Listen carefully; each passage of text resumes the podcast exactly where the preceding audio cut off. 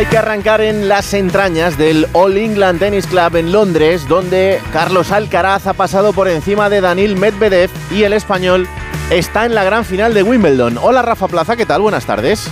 Hola Raúl, ¿qué tal? Buenas tardes. La verdad es que el, partido ha sido increíble de ver.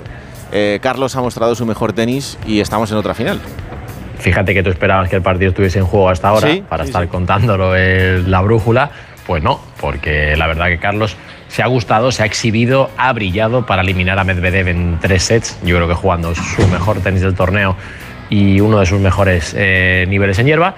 Y lo que tú decías, eh, ahora está en la final con Novak Djokovic. Eh, te escuchaba ahora en la entrada hablar de lo que supondría ganarle. Evidentemente Djokovic es favorito, muy favorito para mí, porque no pierde la central aquí desde el año 2013, porque ha ganado siete de los ocho títulos que ha jugado aquí, las ocho finales que ha jugado aquí, porque tiene un bagaje en hierba enorme.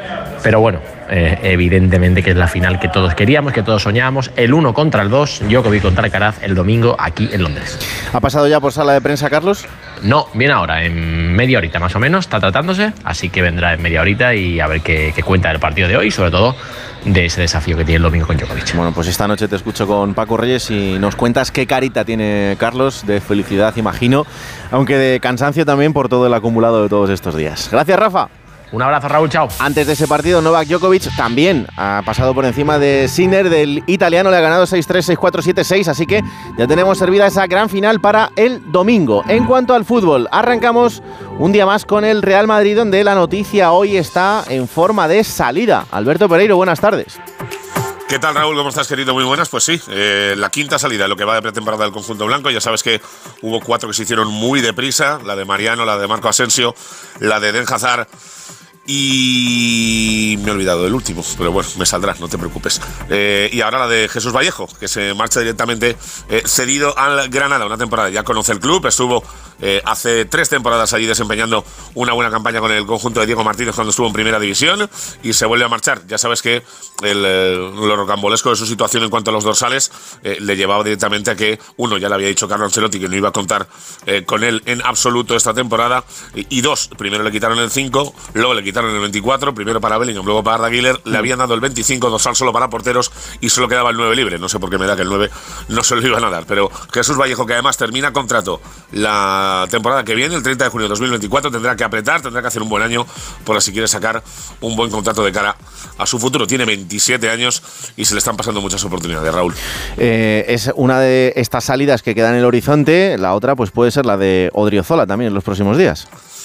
Sí, veremos. A por cierto, es Hazard, Benzema, Asensio y Mariano. Es que Mariano me olvido de él, que tengo eh, tendencia a olvidarme que había jugado en el Madrid. Si Odriozola tiene opciones de fuera, eh, alguna también de aquí de España, veremos a ver eh, si se eh, consagra el interés del eh, Atleti Bilbao, que también estaba interesado en sus eh, servicios. Al futbolista también está por la labor de salir. Entiende que tanto Carvajal como Lucas Vázquez están por delante y que Vinicius Tobías ha renovado un año su contrato con el Castilla y que podría subir esporádicamente con el primer equipo. Pero sí, son los dos nombres. Alguno más que está ahí en la recámara para salidas, los chavales de la cantera. Ya sabes que a Doctor, a Nico Paz no se lo han dicho, pero a Doctor, a Rafa y Arribas están pendientes también de buscar un equipo fuera. Parece que Arribas tiene bastante encaminado sus salida a Alemania, entre el Leverkusen y el Dortmund. Eh, Rafa Marín podría acabar en el Betis o en el Celta.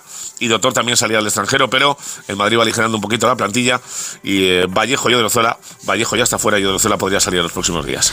Esto en el capítulo de salidas. Eh, en el capítulo de entradas seguimos esperando. El gran nombre del día sigue siendo el de Kylian Mbappé. Hasta Francia nos vamos porque no ha habido muchos movimientos en cuanto al delantero. Manu Terradillos, ¿qué tal? Muy buenas. ¿Qué tal? ¿Cómo estás, Granado? Pues con tranquilidad, como dices tú, sin sobresaltos de momento en París, da la sensación de que se está cocinando algo detrás de las cámaras, lejos de los micrófonos. Eh, veremos en qué desemboca todo ese trabajo. Mbappé sigue de vacaciones y preparándose por su cuenta, con esa primera fecha, el lunes 17, que es cuando vuelve a los entrenamientos con el PSG. Improbable que ocurra nada antes. Eh, veremos qué pasa de ahí al 22 que es cuando el equipo empieza su gira en Japón. Quien sí ha hablado es Luis Enrique, que esta semana empezaba a dirigir los entrenamientos, lo ha hecho en los medios del club. Le he visto muy expresivo, muy entusiasmado con esta etapa. No ha hablado de Mbappé directamente, aunque tal vez un poco sí. Sabemos que el vestuario del PSG es complejo por tener tantas estrellas. Esto es lo que ha respondido, cuestionado sobre su situación como entrenador de un club con tantos jugadores de gran calibre. Todos los jugadores del PSG son grandes jugadores. ¿eh? Los jóvenes que vienen de la cantera, si no lo son, lo serán. Los que ya están, han sido fichados por el PSG. Las estrellas de, que ya tenemos en el equipo. Pero para formar un equipo se necesita un mix de todo eso y también tener un entrenador que crea en, en esa posibilidad. Y en ese caso yo estoy plenamente convencido que lo voy a conseguir. Las estrellas que están, veremos qué pasa con Mbappé. Hmm. Sigue, por cierto, la búsqueda de otro portero que haga sombra o incluso quite el puesto a Donnarumma. Atención en Sevilla, porque hay interés por parte de los parisinos en Bono. Bueno, el portero del Sevilla que ha hecho grandes actuaciones, claro que sí. Eh, Alberto, en cuanto a la actualidad puramente del día del entrenamiento y de alguien que está por encima del resto, o al menos se está mostrando una de esas caras nuevas. Bueno, mira, te, voy a meter a las dos en el mismo cupo porque están encantados en el Madrid con Arda Güler, eh, pero eh, hoy el día ha sido de Bellingham. Eh, ya sabes que en los últimos días, por esos problemas que había tenido en la rodilla, las vacaciones que no le dejaron estar con su selección en los clasificatorios de por eso ha llegado antes, el día 10 a trabajar con el Madrid. Ha habido muchos días que no ha hecho trabajo con sus compañeros, sobre todo se ha perdido más de una de las sesiones físicas de por la tarde, pero eh, hoy se le ha visto, y lo que te cuentan en Valdebebas, es un auténtico escándalo de futbolista, que es eh, eh, impropio de la edad que tiene ese cuerpo, esa planta, ese disparo.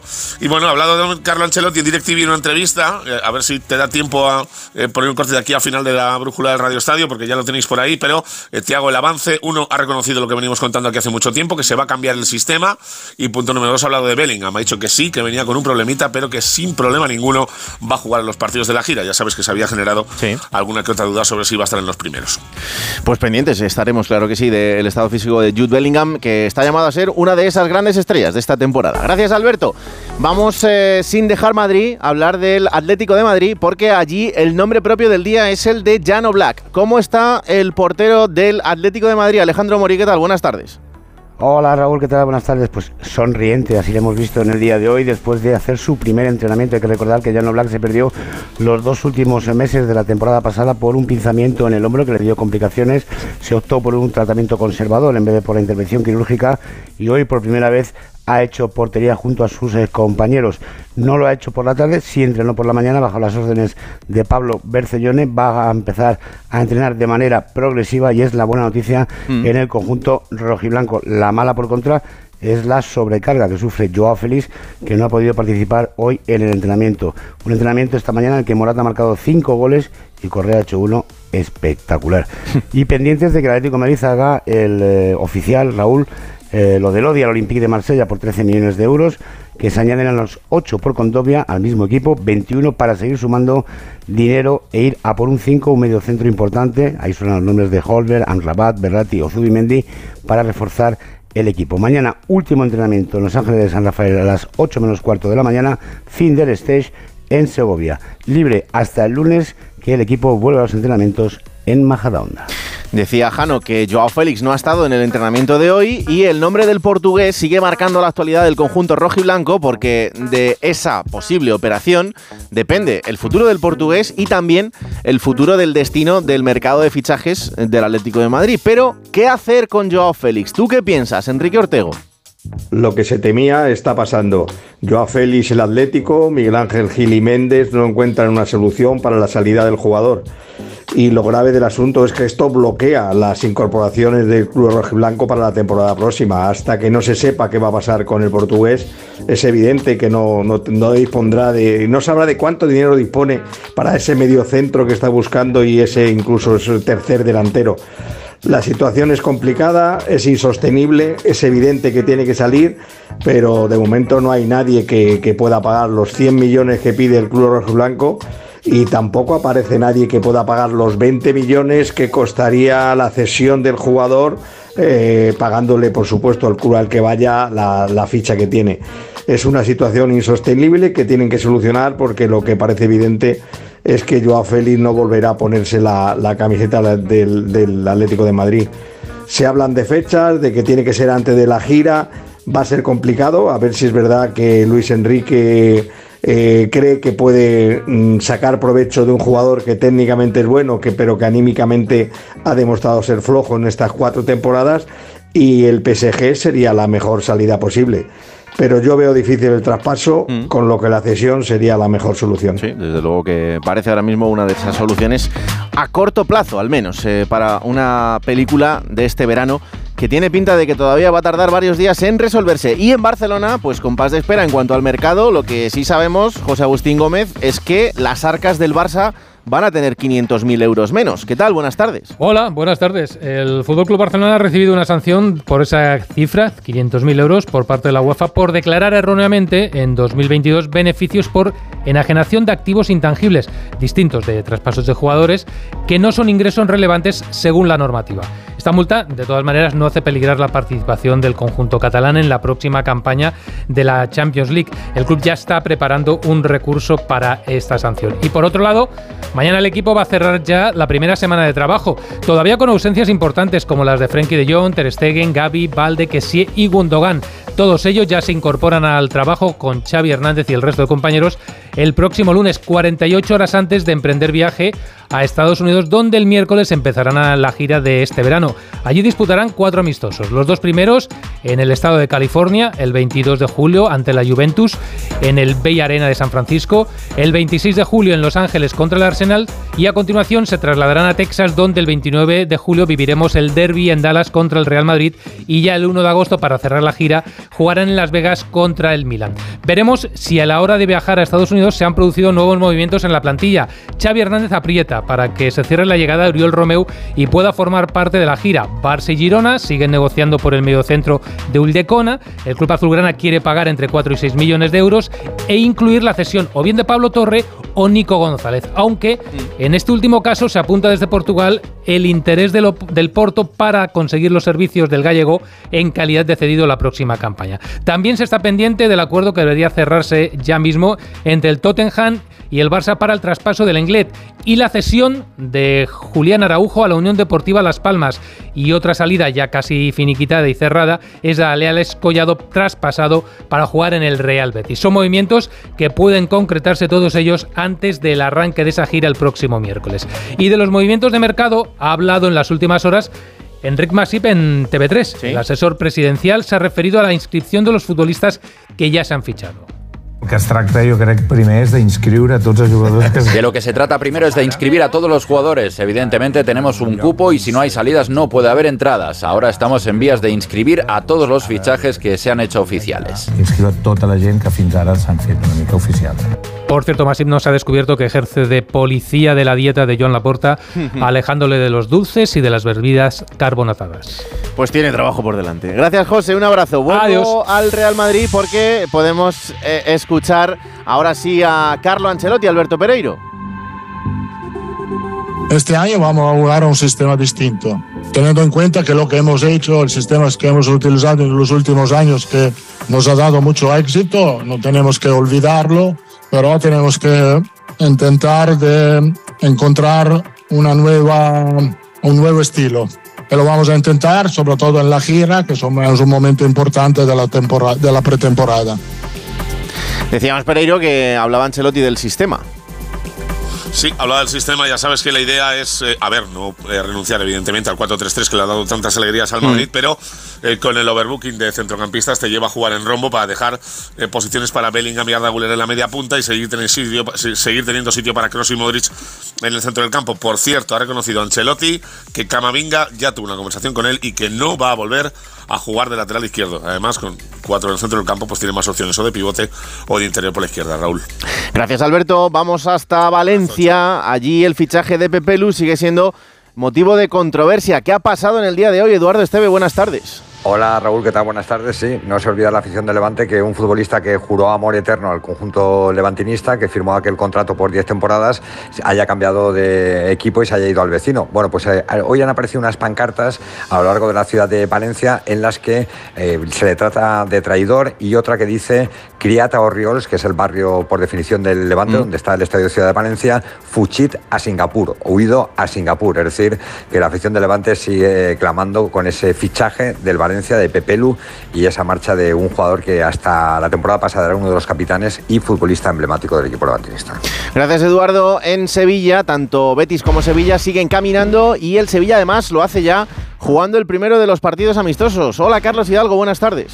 ¿Qué tal? Muy buenas tardes. Está a punto de terminar ese amistoso a puerta cerrada en Montecastillo, en Jerez, donde está entrenando el equipo de Mendilíbar ante un equipo de primera ref, el Córdoba, duelo regional. De momento 1-0, eh, asistencia de Janusay en el minuto 72 y gol del canterano Isaac. En el mercado de fichajes hay futbolistas como Rafa Mir, que ha recibido el interés del Valencia, del Ajax, del Olympiacos y también el del Mallorca, aunque el Mallorca quiere un eh, curioso eh, trueque, un 3 por 1, eh, al Sevilla le interesa más feo y lo que quiere el Mallorca es a Rafa Mir, a Óscar Rodríguez y al canterano Juan Lu. De momento el Sevilla ha dicho que no. En el Betis el canterano Robert ha renovado por una temporada más y se ha marchado cedido al NEC holandés. Y pendientes también del futuro de Sergio Canales y lo que pueda pasar con México. Gracias Carlos, vamos hasta Girona porque el conjunto Giruní ahora sí ficha a Yangel Herrera hasta el año 2027, Gerard Sanz. ¿Qué tal Granado? Pues sí van a ser dos fichajes en dos días y al final pues van a ser tres. Si ayer presentaba el extremo brasileño Sabiño, hoy ha sido el día para dos regresos. El último en anunciarse el de Jan Couto. El Girona ha anunciado que ha renovado por un año más la cesión del lateral brasileño del City que encadenará dos temporadas en Montilivi y cumplirá su tercera en total en el club Gironi. Y el otro también llega del City, pero en su caso ya para quedarse. Yangel Herrera, el venezolano, también jugó como cedido en Montilivi la temporada pasada, aunque estuvo con condicionada por las lesiones, pero cuando ha estado en condiciones ha contado con la confianza del técnico Michel Sánchez. Un Ángel Herrera que volvió al City después de su cesión, pero el Girona ha acabado consiguiendo que el club Citizen acceda a rescindir el contrato del jugador y de esta manera llegue libre. Yangel ha firmado para las próximas cuatro temporadas hasta el 30 de junio de 2027. Un Yangel Herrera encantado pues de ser jugador gironí a todos los efectos y de formar parte de lo que considera una familia. Estoy súper contento de unirme de una manera más seria al proyecto del Girona y es como sentirme más, más parte del proyecto y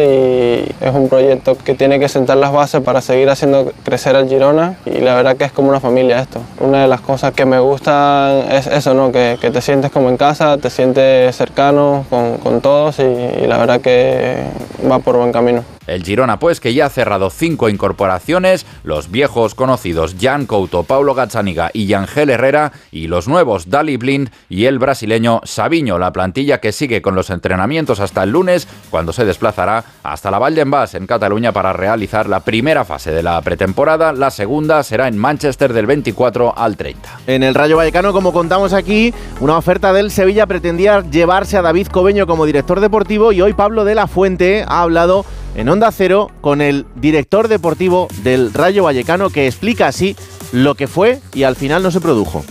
Bueno, pues con ilusión porque un equipo que tiene un equipo como el Sevilla que, que va a jugar Champions, pues pues es súper ilusionante, súper bonito, pero bueno, eh, yo aquí estoy a gusto. Eh, la, la, negociación duró cinco minutos porque eh, hablé con el presidente del Rayo, me dijo que, que era imposible y, y, yo tan contento y tan feliz de, de continuar aquí en el Rayo.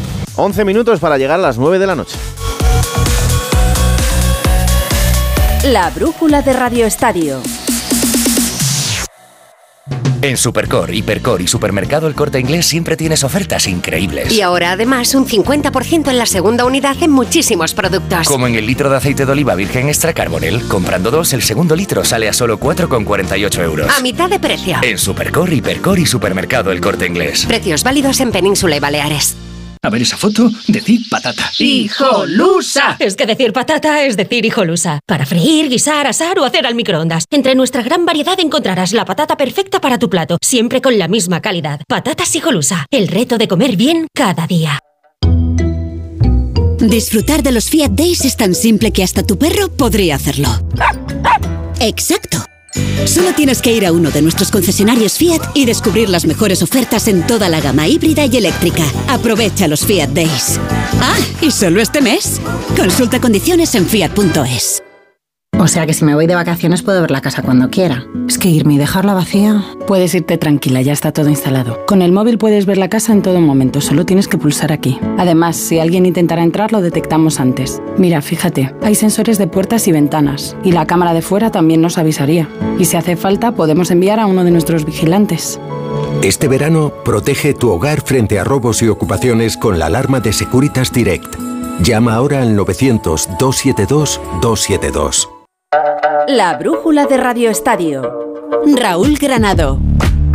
Otras noticias del fútbol nacional. Hola Mario Díez, ¿qué tal? Buenas tardes. Hola Raúl, buenas tardes. En primera división el Almería ha rechazado una oferta de 30 millones por el Bilal Touré del Everton. La cláusula es de 40. En segunda división sí que hay fichajes confirmados. Álvaro Núñez es nuevo jugador del Amorebieta después de finalizar su contrato con el Barça B. Juan Carlos Real, nuevo jugador del Cartagena y Mario Soriano llega cedido a Leibar procedente del Deportivo. Además, Pablo Hernández, el futbolista español, se ha retirado del fútbol. Donde también están pasando cosas es en el fútbol internacional. Hola Mario Gago, buenas tardes. Hola Raúl, en el mercado europeo la Premier League empieza a moverse seriamente y es que a la espera de que se hagan oficial las millonarias compras del Manchester United por Onana, que viene del Inter, y sobre todo la de Declan Rice por parte del Arsenal, previo pago de 140 millones de euros al West Ham, se habla de esa cifra. Bueno, pues precisamente los Gunners hoy han firmado su segundo refuerzo. Se trata de Jurrien Timber, el central neerlandés del Ajax, de 22 años, que llega baratito. 45 millones de euros les ha costado al equipo de Arteta. Mientras en Alemania Leipzig ha hecho su fichaje más caro de su corta historia. Lois Openda, delantero belga de 23 años, llega por 43 millones de euros tras hacer una muy buena temporada en el Lens. Será compañero de Dani Olmo. Y en el Bayern se ha desvelado que tiene un acuerdo por Kyle Walker, el defensa del City, que acaba contrato el año que viene y que con 33 años podría cambiar Manchester por Múnich por uh, una cifra bastante baja, alrededor de 20 millones de euros. Estamos jugando aquí el ratón y el gato entre Mario y Mario, de 10 a Gago, de Gago a 10. Cuéntame también el resto de noticias en el fútbol internacional.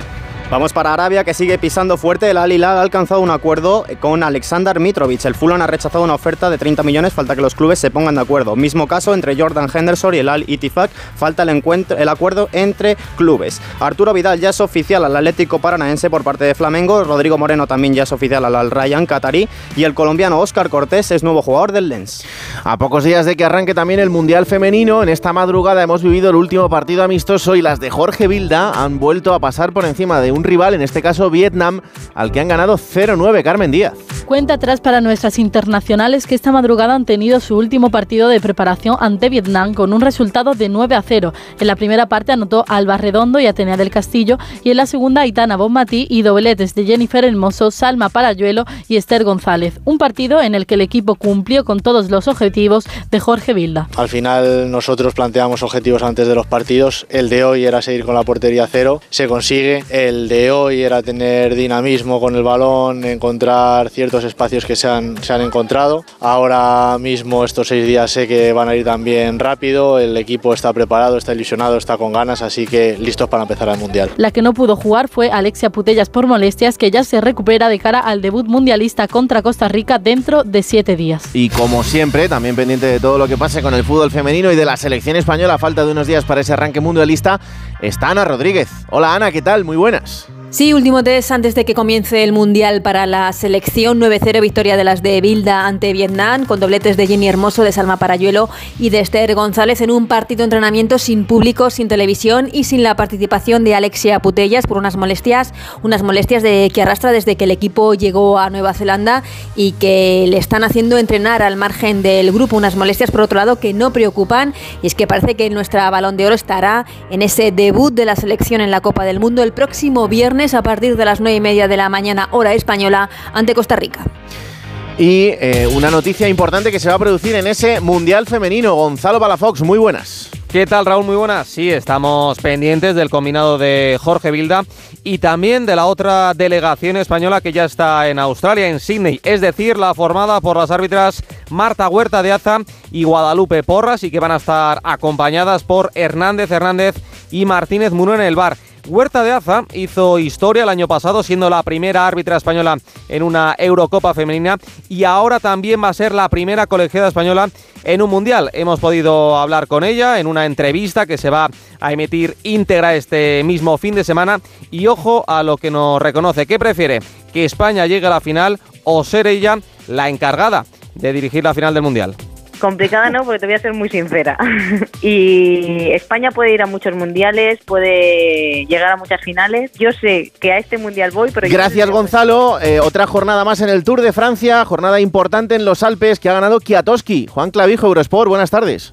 Muy buena Raúl, pues efectivamente, victoria y muy trabajada para Michal Kwiatkowski en una cima mítica como el Gran Colombier, que eso sí ha visto pocos movimientos por parte de los grandes aspirantes a la clasificación general, aunque suficientes para que Pogachar con un ataque en el último kilómetro le haya metido 8 segundos a Jonas Vingegaard. La general se aprieta aún más con el danés todavía líder con 9 segundos sobre el ciclista esloveno. No ha sido el mejor día para los nuestros, ya que Carlos Rodríguez se ha ligeramente del podio tras ceder 15 segundos en meta con el tercero Jay Hindley, mientras que Pello Bilbao, que marchaba quinto en la general, se ha dejado 40 segundos y baja al séptimo lugar. Mañana, jornada puramente alpina con tres puertos de primera y uno de categoría especial, el Juplen, antes de la bajada hasta Morcín, lugar fetiche para los nuestros, después de las victorias allí de Eduardo Chozas en 1987, Carlos Sastre en 2006 y el propio Johnny Zaguirre, ganador ayer en la temporada 2016. Como cada día, pendientes de lo que pase en el baloncesto. Hola Albert Arranz, buenas tardes. Buenas tardes Raúl, primer nombre del día, Juancho Hernán Gómez, objetivo del Barça para redondear su Spanish Team de la próxima temporada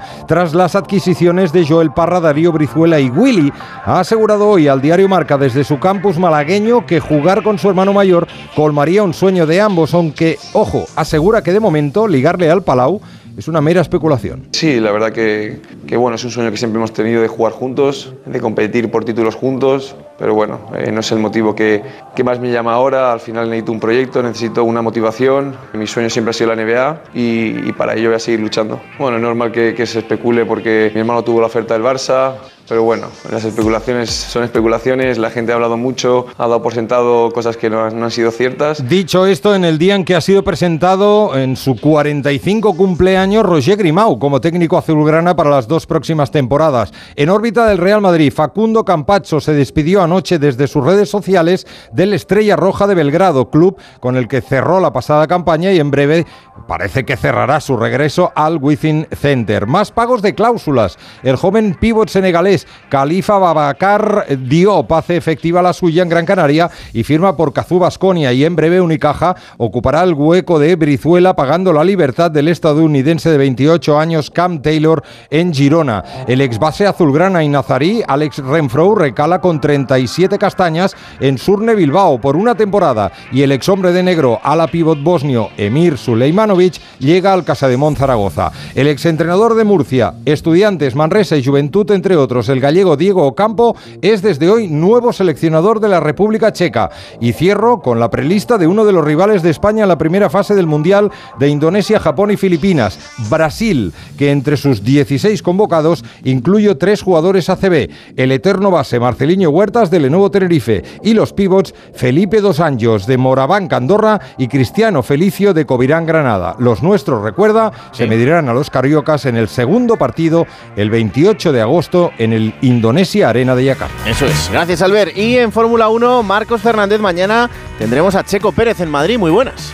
¿Qué tal, Raúl? Sigue apostando Madrid fuerte por la Fórmula 1. Mañana, a partir de las 8, exhibición de Sergio Pérez por las calles de Madrid, en un recorrido que va desde la Plaza Cibeles hasta un tramo de la calle Alcalá en dirección Gran Vía y un tramo del Paseo de Recoletos. El mexicano va a hacer como mínimo tres pasadas intercaladas con el Red Bull de 2011.